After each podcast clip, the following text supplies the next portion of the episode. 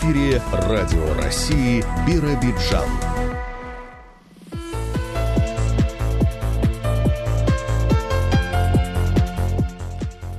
Доброе утро, уважаемые радиослушатели. 8 часов 10 минут в Биробиджане. Сегодня пятница, 25 марта. Вы слушаете программу телерадиокомпании «Бера». У микрофона Андрей Ворсин, звукорежиссер выпуска Галина Акимова. В ближайшие 50 минут наша рубрика «Прямая связь». Сегодня с информацией от госавтоинспекторов. Далее о планах развития области до 2030 года рассказал губернатор ЯО. Сегодня в Биробиджане стартует Дальневосточный театральный фестиваль. Школьники из Найфельда попробовали силы во Всероссийской Олимпиаде по финансовой грамотности, а в Культуре появится своя телестудия, работать в которой будут юные журналисты. Подробнее обо всем в материалах наших корреспондентов. Также сегодня вашему вниманию рубрика «Звуки времени».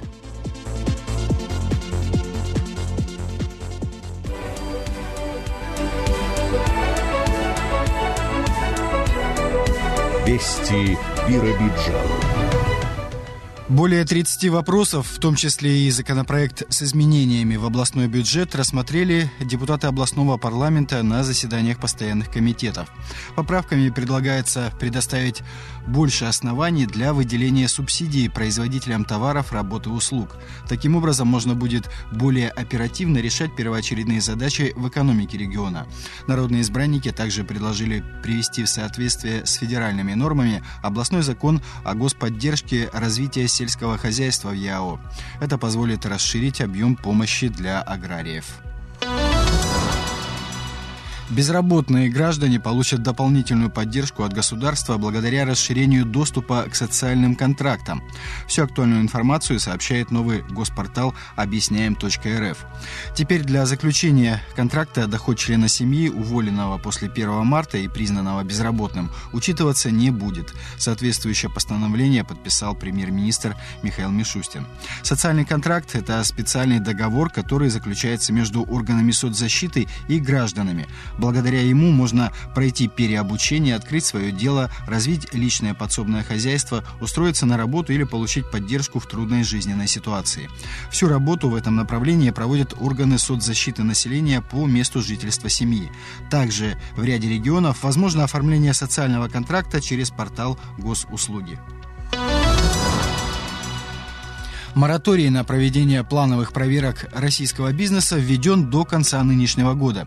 Это лишь часть комплекса мер, направленных на обеспечение устойчивости экономики и снижение нагрузки на отечественных предпринимателей в условиях санкций. Мораторий затронет 100 видов федерального контроля, 33 регионального и 7 муниципального. Все плановые проверки, которые уже проводятся, будут прекращены, а внеплановые подлежат прекращению с учетом санкционных ограничений. Предписание можно можно выдать только в исключительных случаях, например, если есть угроза обороне и безопасности государства или причинен тяжкий вред здоровью человека. При этом все ранее выданные предписания автоматически будут продлены на 90 дней. Запрещено проверять все, кроме отдельных социальных объектов в пожарном надзоре и санитарно-эпидемическом, а также опасных производственных объектов второго класса опасности, например, угольный разрез. Более четырех с половиной тысяч усиленных санитарных обработок пассажирских вагонов для предотвращения распространения коронавируса проведено с начала года на дальневосточной железной дороге. Составы дезинфицируются эффективными средствами. Обработке подвергаются все внутренние поверхности вагонов. Пассажиры по-прежнему постоянно информируются о мерах профилактики. Весь персонал ДВЖД, включая проводников, знают, как взаимодействовать с медицинскими учреждениями в случае обнаружения у пассажира пассажира признаков COVID-19. В областном центре продолжаются работы по ремонту аварийного дюкера, который проходит от главной насосной станции в районе городской набережной до очистных сооружений. Капитальный ремонт этого важного для города сооружения позволит существенно повысить надежность функционирования системы водоотведения в Биробиджане. Подрядчик уже завершил укладку подводной части объекта, осталось доделать камеру переключения, демонтировать старую трубу и провести благоустроительные работы. На общевойсковых полигонах Восточного военного округа завершились трехдневные сборы с резервистами, гражданами, пребывающими в мобилизационном людском резерве. Они совершенствовали навыки во владении стрелковым оружием. В этот раз выполняли упражнения контрольных стрельб со сменой огневой позиции. На автодромах участники сборов нарабатывали опыт вождения на машинах марок «Урал» и «КамАЗ», а также изучали характеристики техники и особенности ее эксплуатации. На танкодромах резервисты практиковались в преодолении противотанковых рвов и других препятствий, управляя при этом боевыми машинами пехоты и легко бронированными тягачами. Радио России Биробиджан. Погода. Сегодня ночью минимальная температура воздуха наблюдалась в областном центре 11 градусов мороза. Теплее всего было в Облучии минус 1. Сегодня на территории области местами ожидаются осадки в виде мокрого снега и дождя. В Ленинском дневные температуры около 0 градусов, к вечеру до минус 2. В Смедовиче дневные и вечерние температуры около 0. В Амурзите днем плюс 2, вечером около около 0 градусов. В Облучье дневные температуры плюс 3, вечером до минус 1. В Биробиджане сегодня переменная облачность, северо-восточный ветер от 3 до 5 метров в секунду. Атмосферное давление 752 миллиметра. Днем до плюс 1, вечером до минус 2 градусов. Со второй половины дня ожидается слабый снег. В субботу и в воскресенье на территории области переменная облачность. В Ленинском дневные температуры до плюс 1, ночные ночные до минус 4 градусов. Осадков не ожидается. В Смедовиче в предстоящие субботу и воскресенье дневные температуры до плюс 1, ночные до 6 градусов мороза. Ожидаются осадки в виде мокрого снега и дождя. В Амурзете до плюс 4 днем, до минус 3 ночью. Э, в Облучье в субботу и воскресенье днем до плюс 6 градусов, ночные температуры до минус 16. В областном центре в предстоящие выходные днем Воздух прогреется до плюс 3, ночные температуры до минус 12. Ожидаются осадки в виде слабого снега с дождем.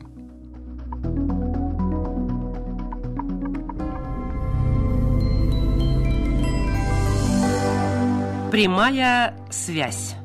Продолжаем выпуск. Сегодня в рубрике «Прямая связь» инспектор направления пропаганды безопасности дорожного движения Оксана Клюгунова. Доброе утро, Оксана Викторовна. Пожалуйста, вам слово. Доброе утро, уважаемые радиослушатели. Рада приветствовать вас в прямом эфире. Итак, поговорим о состоянии аварийности на территории автономии за прошедшую рабочую неделю. Всего за период с понедельника на территории области зарегистрировано 20 дорожно-транспортных происшествий, в двух из которых два человека получили телесные повреждения повреждения. Первое ДТП, в котором пострадал человек, зарегистрировано 22 марта в Смедовическом районе, в самом поселке Смедович, где водитель автомобиля УАЗ совершил касательное столкновение с э, двигающимся в попутном направлении с края проезжей части пешеходом. В результате ДТП пешеход получил телесные повреждения в виде переломов. Еще одно ДТП с пострадавшим произошло 23 марта на федеральной автодороге Чита-Хабаровск, это Биробиджанский район, где водитель автомобиля «Лада» с признаками алкогольного опьянения двигался со скоростью, не обеспечивающей постоянного контроля за движением транспортного средства, не справился с рулевым управлением, выехал за пределы проезжей части, совершил опрокидывание. В результате ДТП пассажир автомобиля получил телесные повреждения. О состоянии аварийности у меня все. И хотелось бы немножко посвятить наших водителей об изменениях, вступивших с марта текущего года, об изменениях медицинских справок для водителей, то есть как их теперь получают. О том, что эти изменения планировались для водителей, это не новость. И порядок заключается в следующем. Но стоит отметить, что для некоторых водителей эта процедура несколько усложнилась, и им придется сдавать анализы на наличие психоактивных веществ и определение хронического употребления алкоголя. Uh-huh. Ну а первое, на что стоит обратить внимание, это принятое изменение бланка справки период допуска. Раньше он был не столь информативным. По сравнению с прошлым вариантом появился перечень врачей, которых проходит кандидат на получение водительских удостоверений. Каждый медик должен здесь расписываться в соответствующей графе и ставить свою печать. Традиционно медкомиссия не просто проходить тем, кого уже лишали водительских прав, в первую очередь за пьянство. Помимо обычного осмотра нарколога и психиатра нерадивых водителей отправляют на лабораторный анализ. То есть считается, что он определяет склонность к алкоголизму. По закону нарколог всегда вправе сам решать, кого отправлять на этот анализ, а кого нет. Таким человеком мог оказаться не обязательно ранее лишенный прав водитель. Известно, что зоркий глаз врача до недавнего времени ловил выглядящих сонливо, с тахикардией, сухой кожей и вялой реакцией зрачков на свет. Это признаки якобы могут косвенно указать на любовь к спиртным напиткам. Для порядочных же водителей с э, обновлением правил не изменится практически ничего. При этом новый документ может заметно облегчить жизнь тем, кто меняет водительское удостоверение, если проходит эту процедуру часто. Например, это касается водителей общественного транспорта. У меня на этом все. Надеемся, что только порядка на дорогах станет больше. Спасибо. Сегодня в рубрике «Прямая связь» у нас была пресс-служба госавтоинспекторов, и с нами была Оксана Клигунова. Радио России Биробиджан. Перспектива есть, работы предстоит много. Глава региона рассказал об инвестиционном климате и планах развития области до 2030 года. Без развития нет будущего. Такими словами губернатор ЯО Ростислав Гольштейн начал доклад перед участниками вне очередного заседания Заксобрания об инвестиционных проектах, работа над которыми идет в регионе. Всего 12. В финансовом выражении это 140 миллиардов рублей, 30 тысяч рабочих мест до 2030 года. Ну а теперь подробности. Первым по счету, но и наверняка по важности, завод по перевалке сжиженных углеводородных газов, подчеркнул Ростислав Гольштейн. Попробую выговорить это пептан, гептановый зерновой смеси, вот, выучил все-таки. На это уже выделено 270 гектар земли. Без торгов планируется более 4,8 миллиарда рублей инвестиций, создание более 80 высокотехнологичных рабочих мест. С командой промышленного парка Зеленодольск, это Республика Татарстан, приступили к формированию мастер-плана промышленного парка и запускаем процесс формирования пула потенциальных резидентов в сфере производства машин, оборудования, транспорта, логистики, сельского хозяйства. Это как раз а, вопросы импортозамещения. Уже сегодня команда промышленного парка прибыла на территорию еврейской автономной области и до конца недели уже будут приняты все необходимые окончательные решения. Следующий проект – медицинский кластер. В прошлом году о нем говорили пожалуй, наиболее часто. Выделен земельный участок 136 гектаров. Ведем работу по включению данного земельного участка в границы территории опережающего развития Амур-Хинганская. Область получит более 15 миллиардов рублей инвестиций и до 10 тысяч рабочих мест. Медицинский пластик, медизделия, органический синтез и фармацевтические субстанции, микробиологический синтез, фильтры медицинского применения, медтехника ну и так далее. На развитие сельского хозяйства будут работать целых шесть проектов. В поселке Смедович проект по строительству теплиц. Это 11 миллиардов рублей. Инвестиций 800 рабочих мест. Земельный участок выделен, 99 гектаров, определен и отмежован. Следующий проект – это глубокая переработка сои. В, а, уже выделен участок в городе Биробиджан 14,8 гектара. Проект предполагает 2 миллиарда рублей инвестиций, порядка 80 рабочих мест. В текущем году приступаем к реализации двух инвестиционных проектов. Первый – инновационный биоинжиниринговый кластер по производству органно-минеральных удобрений «Солнечный дар» с объемом инвестиций 4,2 миллиарда рублей. Уже создана рабочая группа э, с компанией «Еврохим». Основные показатели проекта на слайде – Второй – это создание кластера по производству строительных материалов с использованием зеленых технологий на основе технической конопли. Объем инвестиций 8,3 миллиарда рублей. Следующий проект – это совместно с Country Garden Group. Это входит в топ-500 а, мировых компаний. Ориентирован на интеллектуальное сельское хозяйство – современную платформу всей цепочки селекции, выращивания, переработка и продажи, объем инвестиций 2,2 миллиарда рублей, заявлено 1000 новых рабочих мест. Провели переговоры с инвесторами Южная Корея и Татарстан для создания племенного репродуктора маточного стада птицы. Мы будем производить генетику. Вы знаете, да, наверное, что сейчас в России поставляются только так называемые мама и папа, родительское стадо, да, и потом только промышленное, да, а здесь как раз про бабушку и дедушку речь идет. Производство не очень большое, но очень высокодоходное. Следующая тема – экология. Проведены переговоры, создана рабочая группа с компанией «Полипластик и СУЭК» по строительству очистных сооружений водопроводных сетей. Мы планируем заменить 54 котельные, поменять все трубопроводы, которые у нас есть, и а, тем самым увеличить устойчивость самой системы жилищно-коммунального хозяйства. И если не снизить стоимость коммунальных услуг, то точно зафиксировать его на долгое время.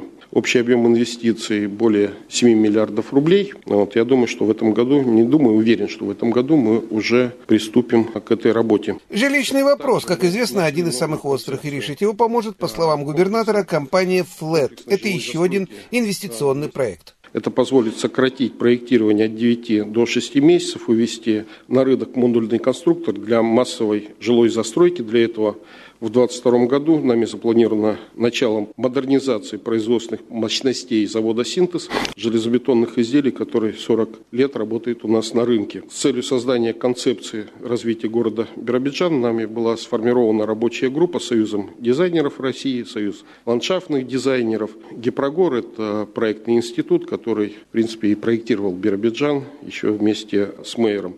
Ну и также вошли автор технологии FLET Шубин Александр Анатольевич и руководитель строительной машины технологий Капша Сергей Павлович. Проектов 12, и то, что услышали депутаты, далеко не полный обзор всего того, что есть в заделе, отметил Ростислав Гольштейн. Но удастся ли все запланированное, тем более с таким горизонтом до 2030 года, выразила сомнение депутат Елизавета Славина в отношении, в частности, жилищной программы. Вот развейте наши, пожалуйста, опасения, что в связи с последними событиями, которые происходят сегодня в стране, э, эти планы будут отсрочены или или будет отвлечение денежных средств, возможно, от такой самой финансово емкой сферы отрасли жилищного строительства? Спасибо огромное за вопрос. Я только одного не понимаю, с чего вы взяли, что последние события должны как-то повлиять на развитие Дальнего Востока. Вот, в принципе, все, что происходит, да, и сейчас та истерия либерального крыла Российской Федерации, это евроориентированные элиты. Я, как глава субъекта, считаю, что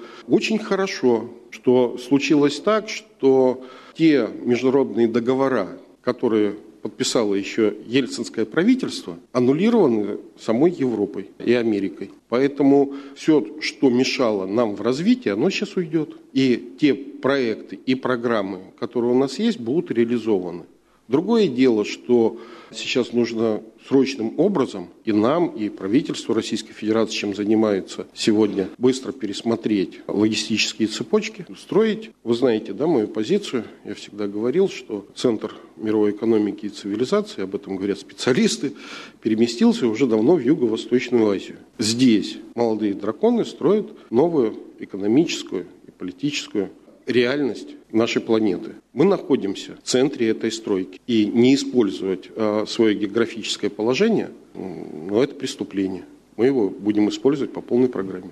И в продолжение темы. Ответ Ростислава Гольштейна на вопрос о вводе трансграничного мостового перехода в районе села Нижнеленинского.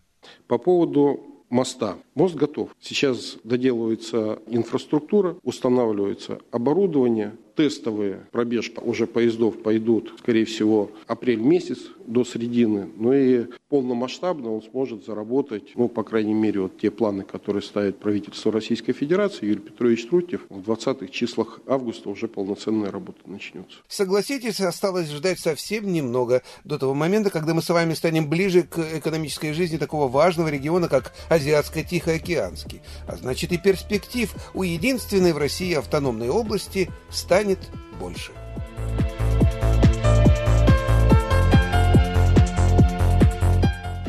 Позже обычных сроков придется начинать очередную посевную кампанию в крестьянско-фермерском хозяйстве Юрия Домостроева из села Валгейм. На полях до сих пор много снега. Между тем, как рассказал нашему корреспонденту Алексею Минаеву глава сельхозпредприятия, в хозяйстве успели уже создать необходимый запас качественных семян. Проведен ремонт техники.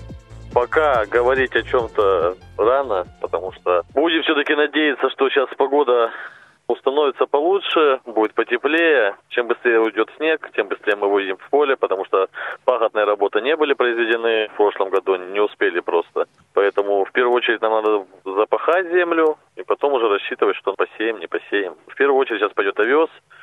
Планировали, как всегда, как каждый год мы 10 апреля сеем овес. Получится или нет, это уже, как говорится, уповать будем на погоду. А зяб не успели спахать в прошлом году? Нет, уже который год не успеваем, потому что затягивается работа, то техника ломается, то люди подводят, поэтому.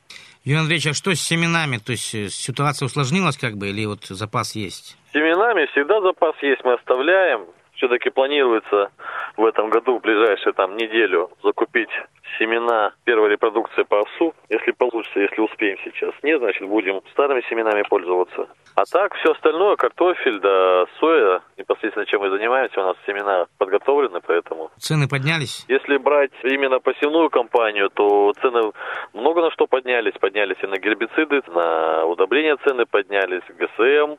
Все, в принципе, горюче-смазочные материалы, запчасти, это на все на это поднялись цены. Но многие фермеры жалуются, что даже удобрения, гербициды купить-то почти невозможно. У вас нет такой проблемы? Проблема не в покупке. Проблема, что раньше мы брали со срочкой платежа, а сейчас у поставщиков нет такой возможности нам предоставить. И тем более все из западных регионов приходится вот приобретать. Ну да, да, потому что недавно тоже прочитал статью, то, что завод-изготовитель сам по себе предоставляет гербициды для поставщиков по предоплате. То есть у них безвыходная ситуация, как я понимаю, на данный момент. Ну, в принципе, без удобрения некоторые сеют, но без гербицидов это невозможно уже. Да, но с гербицидами чуть-чуть проще, потому что, ну, как минимум у нас есть месяц-полтора для гербицидов. Это если почвенно вносить, а если, допустим, вносить по листу, по сое, по картофелю, то у нас время еще до июля месяца даже, так скажем. Реализация сои, с этим очень большие проблемы были. Цены поднялись немножко. Вот вас это порадовало? Насколько я знаю, цены поднялись. Но меня это не успело порадовать, потому что я сдал по минимальным ценам, потому что уже требовалась финансовая поддержка, поэтому пришлось сдать подешевле. Не прям, что так прям катастрофически, но сейчас принимает дороже, так скажем. Насколько я знаю по информации. Безвыходная ситуация у вас была, вот поэтому... Да, да, пришлось. На данный момент говорят, что по факту сам не знаю, не узнавал, но говорят, что выросла на свою цена.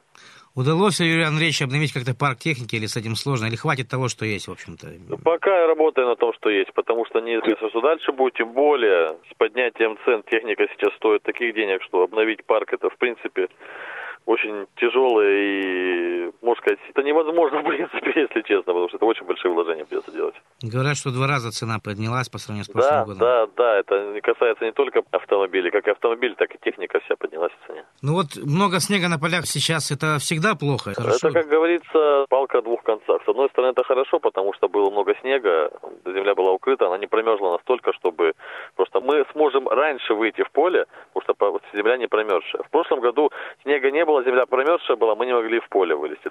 Но и опять же, снега много, он прям сейчас очень долго тает, поэтому когда вот выйдем на пассивные работы, на пахотные работы, это уже вопрос. Ну, в любом случае, ждем хорошую погоду. Будем надеяться, да, потому что сейчас ночные вот температуры необычные, не как всегда.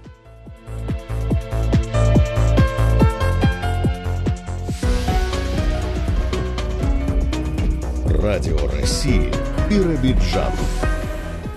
Участие во Всероссийской Олимпиаде по финансовой грамотности и предпринимательству в режиме онлайн приняли учащиеся пятых классов школы села Найфельд. Ребята научились распознавать приемы мошенничества и маркетинговые уловки, а также планировать личные расходы и сбережения. Подробности нам сообщила заместитель директора Найфельдской школы по информационным технологиям Ксения Макарова.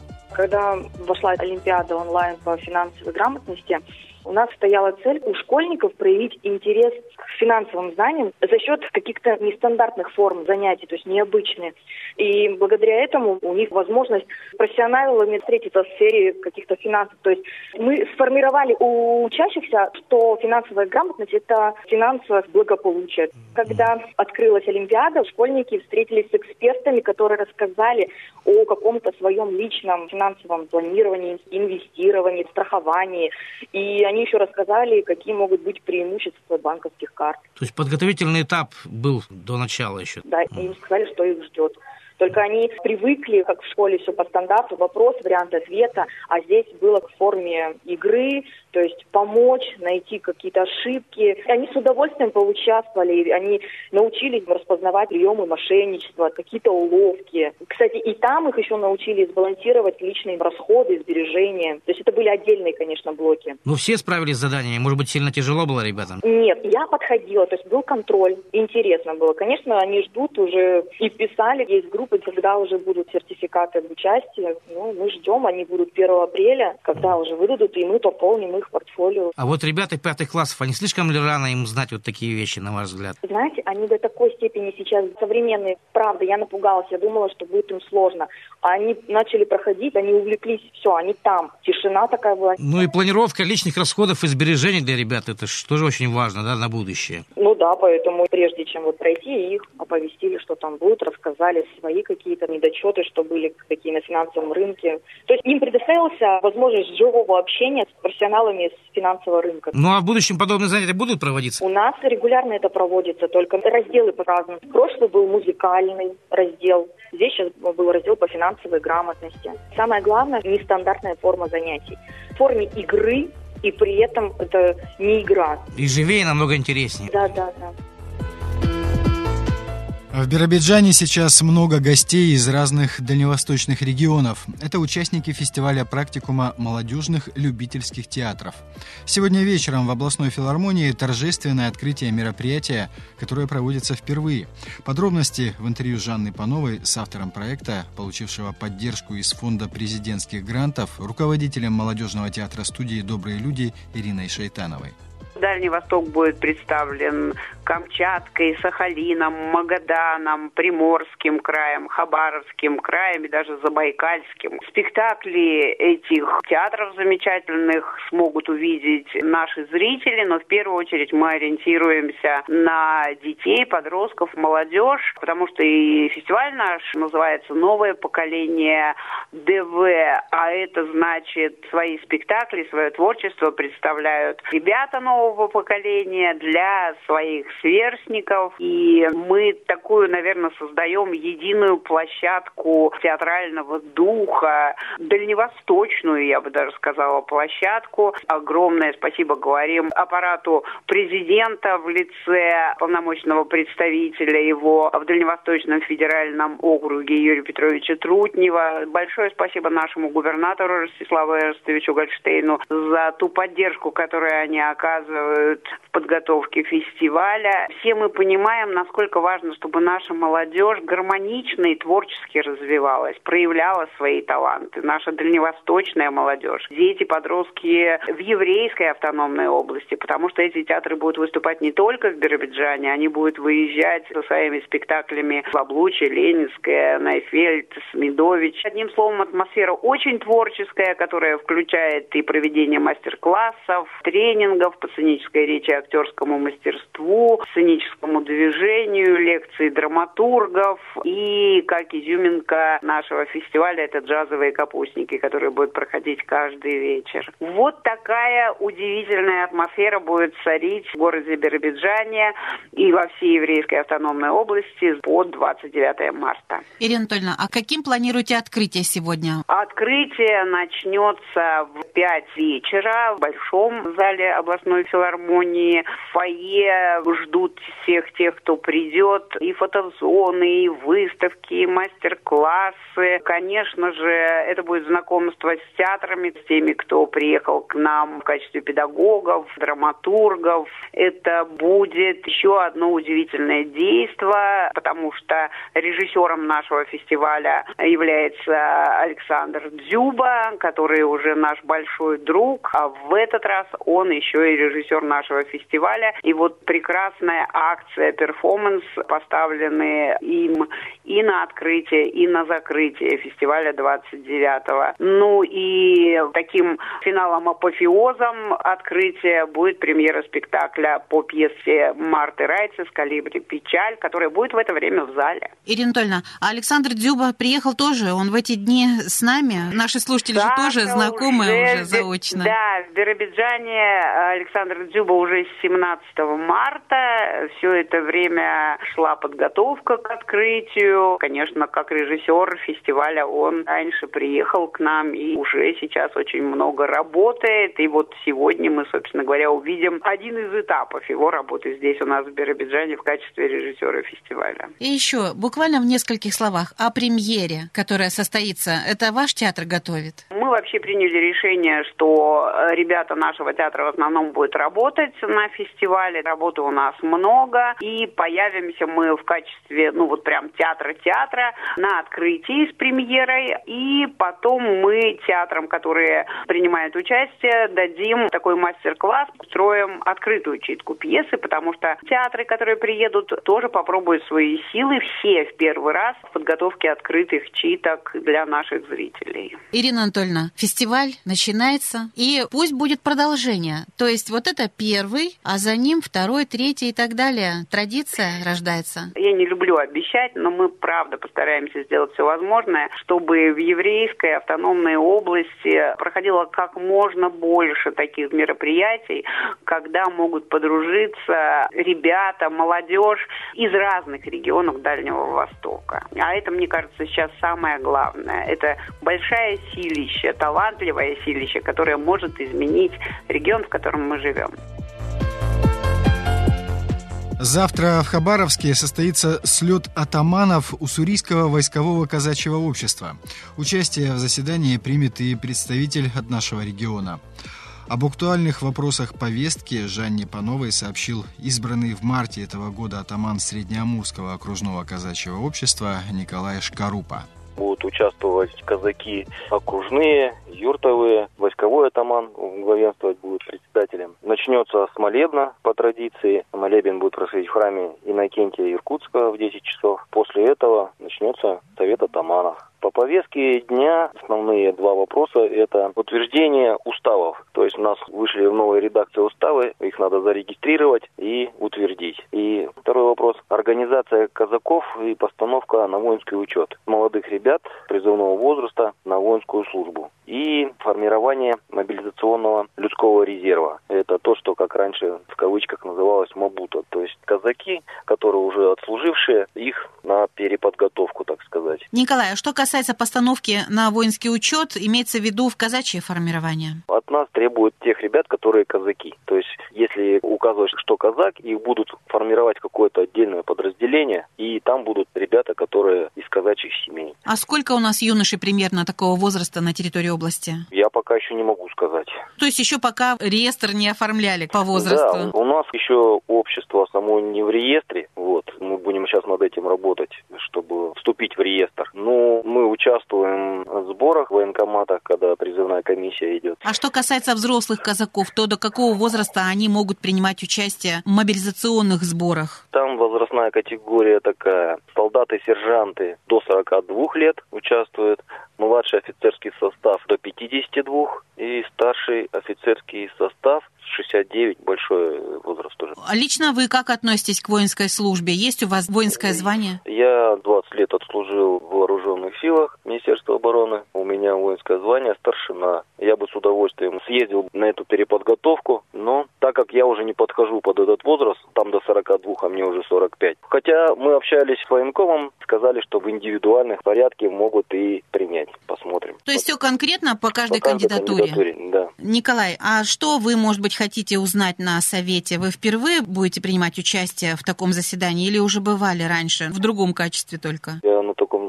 заседании еще не был. Буду вынимать все, слушать, наматывать, так сказать, на ус, впитывать, как губка. А ближайшие мероприятия на территории нашей области, вот то, что касается казаков, какие до конца марта, может быть, в апреле состоятся? Мы готовимся параду Победы. Это мы говорим про аппарат 9 мая в областном да. центре. Да, нам необходимо заказать форму, чтобы она была у всех единая. Ну и репетиции начинать надо будет уже, чтобы слаженность была. Будет одна коробка казаков? Или еще да. казачата будут рядом? И казачата. Две коробки. Мы хотим выставить это взрослую коробку и детей.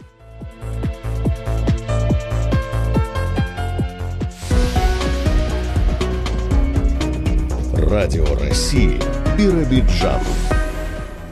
Медиашкола «Мир в объективе».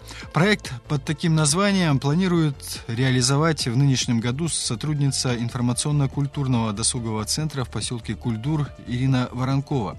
По замыслу автора, ближе к концу лета здесь появится первая в истории этого крупного населенного пункта автономии телевизионная студия – работать в которой будут юные журналисты из курортного поселка. Программа реализуется в рамках уже пятого по счету губернаторского конкурса «Измени жизнь к лучшему». Вот что рассказала Ирина Воронкова о нашей программе. Идея кроилась в наших головах совместно с руководителем, наверное, года два точно. То есть время идет, ничего не стоит на месте, в том числе и прогресс каждый день появляются какие-то новые соцсети, и дети, естественно, там регулярно зависают. Ну и чтобы все шло на пользу детям, то мы решили попробовать что-то вот такое. То есть, э, чтобы они не сидели бесцельно, чтобы они не думали, что самое главное это открывать рот под песни в ТикТоке, и тогда будет очень много лайков, комментариев и, естественно, денег. Почему-то дети вот я все перемеряю всегда на себя лично. У меня, для примера, рядом растет моя дочь. Восемь лет она мечтает о чем? О бриллиантовой кнопке Ютуба. Я у нее спросила, что ты для этого делаешь? Ну, я буду снимать свою куклу. Для чего? То есть должен идти какой-то образовательный процесс. Ну и мы посмотрели на детях, что, в принципе, они готовы обучаться. Есть э, те, хоть и сложные, но которым интересно будет учиться монтажу видеороликов, фотографии. Я по образованию сама учитель русского языка и литературы, плюс у меня вторая специальная журналистика. Естественно, мы будем им рассказывать о журналистике непосредственно, о том, как прекрасен наш великий русский язык и литература в том числе. Некоторые девятиклассники в этом году впервые были в библиотеке, вот если честно. Тоже очень досадно. Опять же, привлечение детей к образованию. Сами мы параллельно, опять же, тоже обучаемся. Мы же не придем к ним и не скажем, что вот, ребята, сегодняшнее занятие у нас, как методом тыка мы будем учить переходы в видео. Нет, параллельно в апреле я поеду в Хабаровск, опять же, на курсы повышения квалификации по теме мультимедиа. В планах у нас, ну, в этом году, в сентябре, поселок Культур отмечает 125-летний юбилей, и мы хотим снять хороший документальный фильм не про источник, не про курорт, не про воду, не про легенду, которую все знают, а именно про поселок про людей, про историю возникновения самого поселка Кульдур. Что здесь было? Помимо источника, здесь очень много других предприятий и рядом находящихся. Но об этом почему-то никто не знает. Для этого нам опять же нужна команда именно детей, взрослых. Мы поставили возрастной ценз от 12+. То есть маленьким еще рано, а большие уже заинтересованы более-менее. То есть первая телевизионная студия в истории поселка Культура, возможно, появится вскоре? Возможно, да. Ну, я с детства, и есть еще одноклассники, одношкольники, если можно так сказать, которые мы всегда мечтали, что у нас в культуре будет своя газета. Но, опять же, прогресс идет, все меняется, и мы уже, наверное, не газету сделаем, а свою телестудию. Ну, а технические средства, оборудование, это ведь не все так просто, да, Ирина Юрьевна? Вот поэтому мы обратились к гранту, естественно, поддержка. Для начала начнем с 50 тысяч, ну, хотя бы какое-то освещение. Начнем со своих подручных телефонов. Плюс э, некоторые устройства технические у нас есть комплектации нашего центра. Огромная поддержка со стороны администрации поселения. Это опять же финансовом плане, ну и в моральном тоже. Будем пока так, дальше больше, будем развивать, будем смотреть, искать плюсы, минусы, нюансы, может быть, естественно, нюансы будут. Кто-то заинтересуется, а кто-то нет. Посмотреть сюжеты можно будет в интернете и только да, там. Да, у нас есть наш профиль на странице в Одноклассниках и в планах скоро сделать ВКонтакте тоже профиль, поэтому заходите. КУК и КДЦ поселка Кульдур. Там вы можете опять же увидеть наши видео, работы. Мы участвуем периодически со своими видеороликами в конкурсах региональных и всероссийских в том числе. Вот, допустим, в прошлом году мы участвовали в конкурсе «Дети войны». Мы снимали видеоролик, у нас здесь председатель Совета ветеранов Владимир Васильевич рассказывал о своем детстве здесь, в Кульдуре, в тылу, мы сняли и отправили. Фильм был размещен на хостинге YouTube. За это Общественная палата нам опять же прислал благодарственное письмо и Владимиру Васильевичу за то, что он тоже принял участие в этой акции. Но ребята уже заинтересованы, они знают об этой идее, как они к ней относятся? -то? Приходят, спрашивают, когда мы начнем обучение, когда уже начнется. А некоторые проводим работу профориентационную, что надо попробовать, понравится, не понравится. И вполне возможно, а что в будущем это повлияет и на выбор профессии ребят. Естественно, наверное, это первая задача, угу. чтобы дети поняли суть.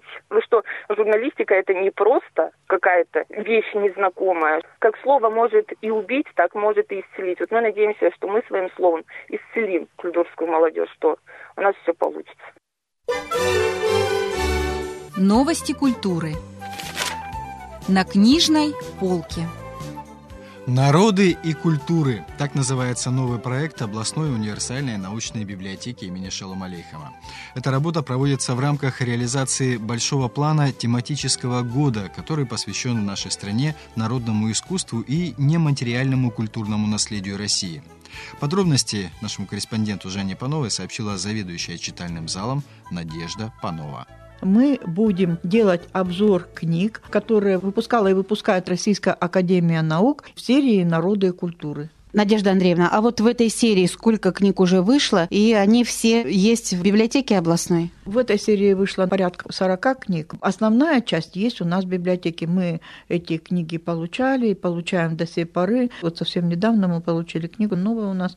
Это о таджиках. Ну а всего мы знаем, что около 200 народов проживает на территории Российской Федерации. О ком же первая самая книга была? И если можно сейчас сказать год ее издания? В 1997 году вышел первый том этой серии «Книга о русском народе». Ну и книги о других народах тоже есть в нашем фонде. У областной библиотеки есть сайт. И вот как-то ваш проект будет представлен в электронной версии? Обязательно он будет представлен. Собственно, этот проект и затевался для того, чтобы обзор этих книг был на сайте областной библиотеки. Материалы мы подготовили. Вот сейчас наши сотрудники работают над размещением обзора о русском народе. И я сейчас нашим слушателям напомню о том, что в прошлом году, 2021, мы с вами вот такой совместный проект запустили на радио Россия к 80-летию начала Великой Отечественной войны, и называлась рубрика «Книги из войны». Вы рассказывали об интересных изданиях, которые выходили в годы Великой Отечественной. И, в общем-то, вот сейчас такое предложение, Надежда Андреевна, давайте о книгах из этой серии «Народы и культуры» тоже будем слушателям рассказывать. Мы с удовольствием откликаемся на предложение областного радио, с удовольствием примем участие. Будем очень рады, если вы будете размещать обзоры этого проекта в своих передачах. Итак, примерно раз в месяц вот о какой-то из книг этой серии будет рассказ, а начало, как вы нам сейчас уже сказали, книга, которая называется «Русские». Книги из этой серии, они посвящены какому-то отдельному народу. Есть у нас книги о цыганах и о евреях. Все они, в общем, очень интересные, снабжены иллюстрациями, богатыми рисунками. Кому интересно, пожалуйста. Мы всегда открыты для читателей, мы всегда можем предложить эти книги. И тем более, что вот в этот год, я думаю, что должен быть спрос на такие книги. Нельзя сказать, что они популярные, но достаточно полная информация о народе в них дана. Тот, кто интересуется любой темой, касающейся какого-то народа, будь то история, культура, одежда, кухня, утварь какая-то, праздники, медицина традиционная всех народов, там все есть. Ну что ж, и в рамках этого проекта наши слушатели могут выбрать удобный для себя вариант участия. Допустим, смотреть информацию на сайте областной библиотеки, читать обзоры вот этих книг или обращаться к радиопрограммам, а еще приходить в областную библиотеку, в читальный зал и полистать вот эти книги, посмотреть иллюстрации, что-то для себя действительно почерпнуть новое, полезное. Эти книги, они будут, может быть, не самым главным, так сказать, источником информации для читателей, потому что есть и другая литература, естественно, и о любом народе в наших фондах, но тем не менее подспорьем они будут очень большим, я так думаю. Поэтому, если вы выберете для себя вариант прочитать книгу вот из серии «Народы и культуры», то вы не прогадаете это уж точно. Всех приглашаем, ждем вас на улице Ленина, 25, областная библиотека. Эстре, Биробиджан. Мелоднун unser literarische Transferung. Эстрет Биробиджан. Говорит Биробиджан. Звуки времени. 85-летию еврейской автономной области посвящается.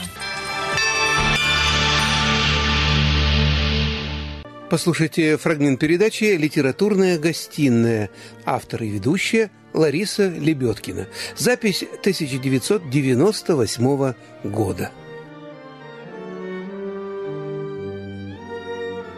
Здравствуйте, дорогие друзья!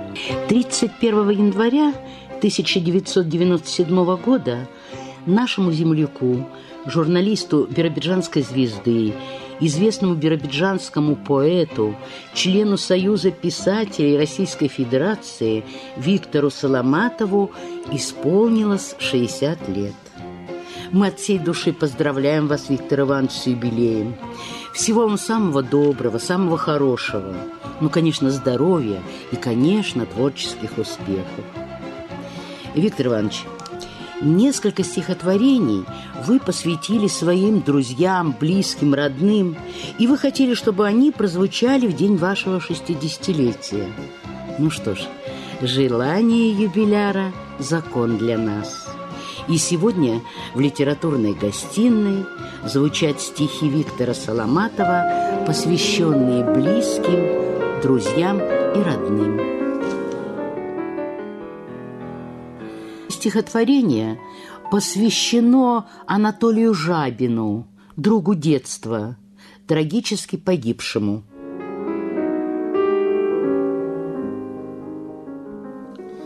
Мое поколение.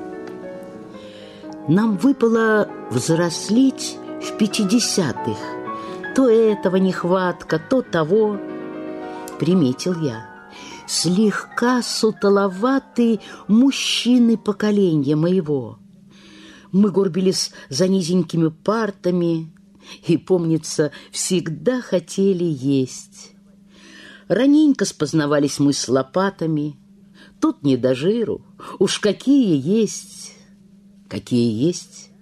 Судьбою незадаренные мы свой полусиротский крест несли. Но среди нас росли уже Гагарины и Шукшины с Высоцкими росли.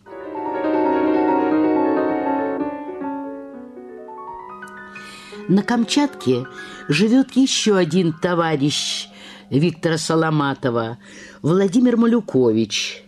И ему посвящено стихотворение «Баллада о доброте». Начинаю балладу хвалебную песню ветру. Этот ветер сжигает нам кожу, огнем зажигая сердца. И над тундрой снега многотонными смерчами вертит, как келе, что на смертных в какой-то момент рассерчал. Ветер вымоет душу до блеска весенних торосов. Ветер выветрит грусть, будто выметит в доме полы. Он умеет ласкать задубевшие щеки матросов и срывать с наших губ пусть скупые слова похвалы. На чаевке любой я сегодня желанный-желанный, и меня принимают, и делят со мною костер. Тут живет простота, вымерзают тут ложь и жеманность. Это север свирепый свою доброту распростер. Вот который уж год я живу лишь такой добротою, Не способная унизить, способная понять и помочь. Я иду по земле под луною, Дождем налитою, И готовой пролить этот дождь на полярную ночь. Евгению Сигареву. Почему, опустив глаза, нынче слушаю в юге вой, Искупая, как тундра, слеза, и тоска моя снова со мной? Я поездил, я видел свет. Отчего ж позабыть не могу Тот лучистый оленей след, Проступивший на мокром снегу.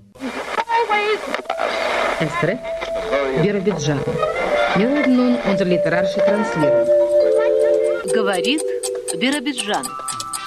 Звуки времени. Времени.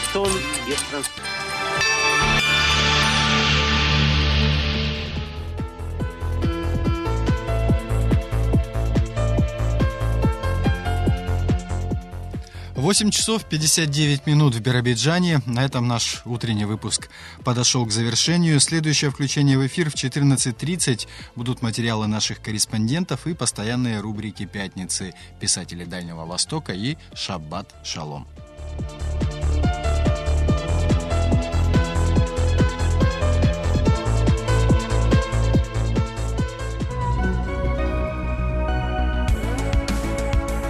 Вы слушали Радио России Биробиджан. До новых встреч!